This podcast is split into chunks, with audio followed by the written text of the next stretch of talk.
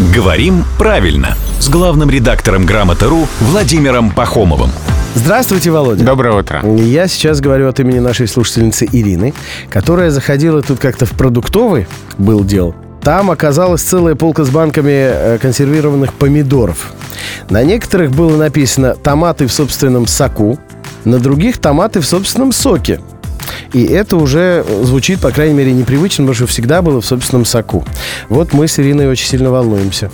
Поменялись ли нормы? А здесь дело в том, что у слова «сок» есть равноправные формы предложенного падежа в соке и в соку. То есть можем сказать, что в соке много витаминов, а можем сказать, что в соку много витаминов. И это одинаково Да, прям. да.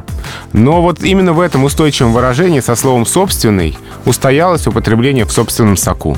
Именно поэтому нам непривычно видеть, слышать в собственном соке.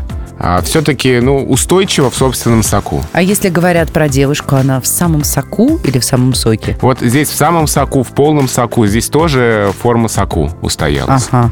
А, Такой Это просто япон- такое устойчивое употребление. Такой немножко японский вариант. В соку. Соку, да. В самом соку. Сакуроведы э, Ева Корского и главный редактор Грамотру Владимир Пахомов. Аригато. Гала- Каждое буднее утро. Здесь же в 7.50, 8.50 и в 9.50.